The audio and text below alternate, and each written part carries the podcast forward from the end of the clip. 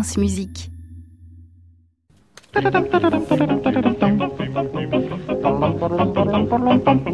Bonjour Aliette Delalleux, c'est l'heure de la chasse aux clichés. Bonjour Saskia, bonjour à tous. Et ce matin, vous avez choisi de parler, tiens, tiens, d'opéra. Encore de l'opéra, mais c'est pas de ma faute.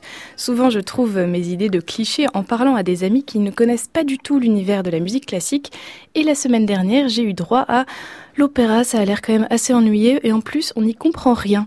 Je leur ai donc répondu qu'il y avait pratiquement toujours des sous-titres à l'opéra, même quand c'est chanté en français. Et puis tout à l'heure, vous, disiez, Yann Buron, que vous vous ennuyez, mais il faut donner envie aux néophytes d'y aller. Il faut casser ce cliché comme quand on s'y ennuie. Alors, vous nous proposez un, un, petit jeu ce matin, Aliette. Oui, ce sera très simple. Et comme punition, Yann Beron, je vais vous demander de participer, s'il vous plaît.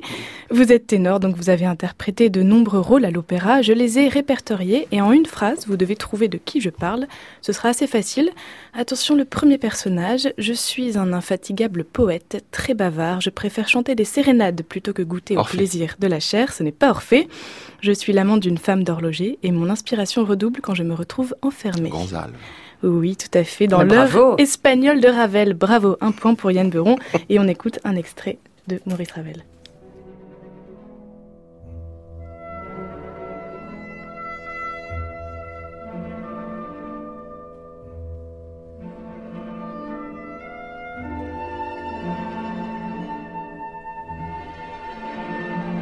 En dépit de cette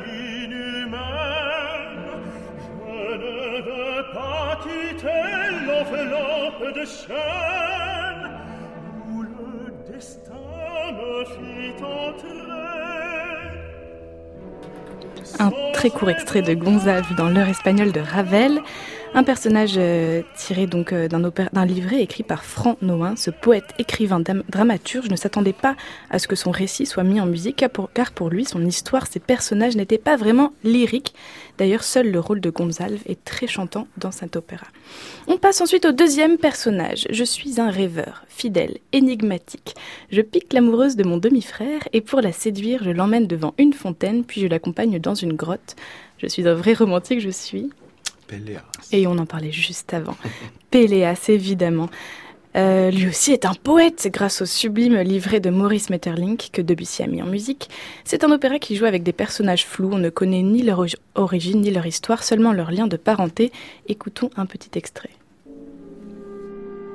Je les tiens dans les mains, je les tiens dans la bouche, je les tiens dans les bras,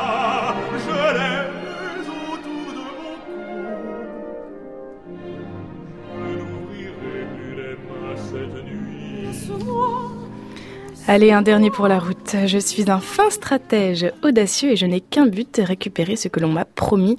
Ce bien est une femme très très belle. Paris. Elle a même, évidemment, Mais vous êtes incollable. Et on entendait François Leroux, juste pour, euh, dans Péléas. Dans Péléas et Mélissande de Debussy. Elle a été désignée la femme la plus belle du monde. C'est Hélène dans La Belle Hélène d'Offenbach. Un livret écrit par Ludovic Halévy et Henri Meillac, qui sont aussi les auteurs de Carmen, entre autres. On retrouve donc les personnages de la célèbre légende de la guerre de Troie. Dans cet opéra, l'action se déroule juste avant le conflit. Le jeune Paris enlève Hélène, ce qui déplaît à son époux, le roi Ménélas, qui de rage entraîne son frère Agamemnon et d'autres rois grecs à mener une attaque contre les Troyens. On écoute La Belle Hélène d'Offenbach.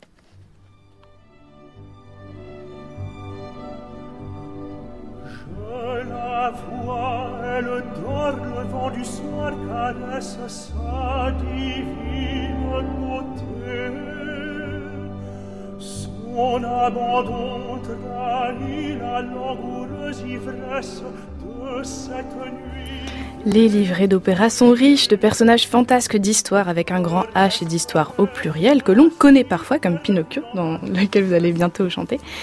On- comme dirait un écrivain du 19e, une romance c'est une fleur, une symphonie c'est un arbre, un opéra c'est une forêt. Alors promenons-nous un peu plus souvent dans les bois et merci d'avoir participé à mon petit jeu du matin Merci beaucoup, Aliette Delalleux. Et bravo, Yann Beron. Pour, euh, pour toutes ces bonnes réponses. mais pour toutes ces, ces- Quelle ces 100%, culture. impeccable, 10 sur 10, formidable. Merci beaucoup, Aliette. On vous retrouve lundi prochain. Et puis, en attendant, sur francemusique.fr. Et vous, euh, Yann Beron, je rappelle la sortie de votre disque euh, 500 mélodie avec orchestre, avec la magnifique mélodie Aimons nous, qu'on n'a pas eu l'occasion Voilà. d'écouter ce matin, malheureusement. Mais voilà, si on se procure le disque paru sous le label Alpha Classique, c'est bien. Voilà qui sera résolu. Et puis, on rappelle aussi cet été, à l'occasion du festival d'Aix-en-Provence, votre participation à l'opéra Pinocchio de Philippe Boussemans, création mondiale, mise en scène par, euh, mise en scène par Joël Pomera, à découvrir du, du 3 au 16 juillet prochain au Grand Théâtre de Provence. Merci beaucoup, Yann Beron, et je vous souhaite une très belle journée. À vous aussi. Retrouvez toute l'actualité musicale sur francemusique.fr.